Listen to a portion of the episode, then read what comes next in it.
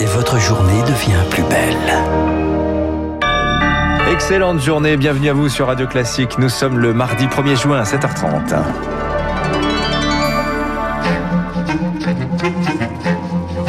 – 6h30, 9h, la matinale de Radio Classique avec Dimitri Pavlenko. Et c'est un plaisir de vous accompagner jusqu'à 9h. Pour ouvrir ce journal, j'ai une mauvaise nouvelle, chers auditeurs. Votre vieux diesel, eh bien, il est désormais banni de la capitale, Marc Bourreau. Allez, dans une demi-heure maintenant, les véhicules diesel de plus de 15 ans, les essences de plus de 25 ans devront rester au garage jusqu'à 20h tous les jours. Circulation interdite sur une large partie de la région parisienne, délimitée par la 86. Dans le cas contraire, ce sera 68 euros d'amende. Objectif, Cyprien Pézeril, limite l'émission de particules fines dans la métropole. Concrètement, 200 000 véhicules seront interdits de circuler dans cette zone la semaine entre 8h et 20h. Une transition à marche forcée qui fait bondir Pierre Chasseret, le délégué général de 40 millions d'automobilistes. On est sur des mesures de restriction qui empêchent certaines personnes, les plus démunies en plus, de pouvoir circuler dans leurs biens propres. En fait, c'est une obsolescence programmée qui est mise en place où on autorise uniquement ceux qui ont les moyens et la voiture qui plaît aux élus de circuler. C'est gravissime. La mesure est utile selon les associations de protection de l'environnement, sauf qu'il y a beaucoup d'exceptions à la règle, sans compter la question de la verbalisation, qui n'entrera réellement en application qu'à la fin de l'année. Alors il faut aller plus loin plaide Tony Renucci de l'association Respire. L'ambition part forcément dans le bon sens, puisqu'elle permet de réduire la place de la voiture et donc de réduire les concentrations de polluants qui sont liées.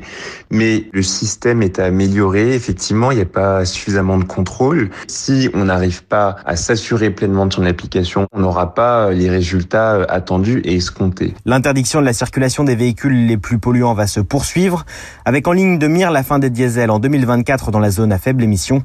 De quoi réduire la pollution de 40% en 6 ans, selon le ministère de l'Environnement. Et dans la catégorie exemption, les véhicules des entreprises qui ont contracté un prêt garanti par l'État euh, ne feront pas partie euh, pour l'heure du dispositif. C'était en septembre 2011. Bercy assurait que le nouveau compteur électrique Linky ne coûterait pas un centime aux particuliers. Dix ans plus tard, mauvaise surprise. Le Parisien révèle ce matin que les clients devront bel et bien financer une partie de leur installation, un différé tarifaire à partir de l'an prochain. Selon les associations de consommateurs, ça représentera 15 euros supplémentaires sur la facture annuelle jusqu'en 2030. 7h33 sur Radio Classique. À la une également, faire ses valises ou être totalement vacciné. Difficile équation à l'approche des vacances d'été. Alors que les piqûres sont désormais ouvertes à tous les adultes, le gouvernement parviendra-t-il à vacciner à tour de bras une fois passé le mois de juin? Rien n'est moins sûr. Les primo-vaccinés pourraient bien opter pour le soleil plutôt qu'une seconde dose dans leur centre de vaccination six semaines plus tard. Le scénario inquiète en tout cas sérieusement le ministère de la Santé qui réfléchit à des assouplissements sur le calendrier, sur la livraison de doses dans les lieux de vacances.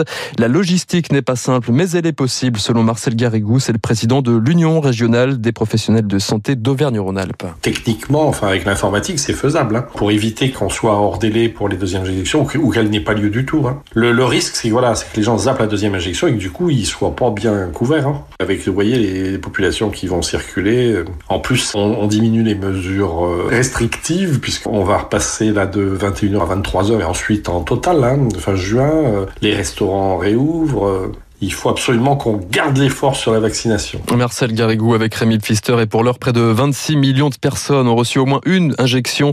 Euh, parmi elles, Emmanuel Macron et Brigitte Macron, le couple présidentiel, s'est fait vacciner hier soir à l'Elysée.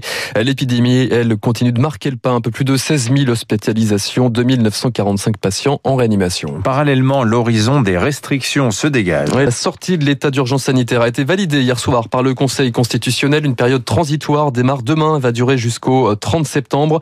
Il encadre euh, désormais euh, les restrictions de déplacement, d'éventuels couvre-feu ou fermetures de commerce. Les sages valident aussi le pass sanitaire. Il sera bien obligatoire pour les événements de plus de 1000 personnes, concerts, festivals, salons, foires. Ce sera à partir du 9 juin prochain. Et pendant ce temps, à 10 000 kilomètres de chez nous, le Vietnam se barricade. Les vols internationaux à destination d'Hanoï suspendus jusqu'à lundi prochain. Les autorités vietnamiennes font face à une flambée inédite de l'épidémie avec la découverte d'un variant hybride. Il combinerait les souches britanniques et indiennes indienne. On en reparle dans le journal de 8 heures. Enfin, Dimitri, une nouvelle étape clé franchie en Europe. Son fameux plan de relance historique est sur les rails. La Commission européenne va pouvoir emprunter puis distribuer progressivement quelques 672 milliards d'euros d'aide aux États membres. 40 milliards seront destinés à la France. Je cherche où sont hein, les 78 milliards qui manquent pour faire 750 hein, depuis tout à l'heure, mais je vais trouver la réponse. À la une également ce matin, le harcèlement des enseignants, il change de visage sous l'ère Covid. Constat du dernier baromètre de l'autonome de solidarité laïque, une association d'assistance juridique aux professionnels de l'éducation nationale. Sur les 10 000 dossiers traités l'an passé, deux tiers concernent des insultes, des menaces, des atteintes qui se déplacent sur Internet à l'heure des cours en distanciel et des incivilités qui ne viennent plus seulement des élèves. Ginslen David du SNU IPP FSU constate des échanges en ligne beaucoup plus musclés avec les parents d'élèves que dans le cadre scolaire traditionnel. On se retrouve de plus en plus à envoyer des mails aux parents et donc du coup à en recevoir de la part des parents. Le mail est très instantané. Les parents, certains réagissent tout de suite. Et c'est vrai que derrière un écran, il y a une réaction euh, parfois épidermique et très virulente parce qu'on répond tout de suite au mail, on réfléchit pas et du coup ça engendre des fois des réactions qui sont disproportionnées et qui peuvent être source de conflits effectivement. Ghislaine David du SNUI PP euh, FSU avec euh, Elodie Wilfried.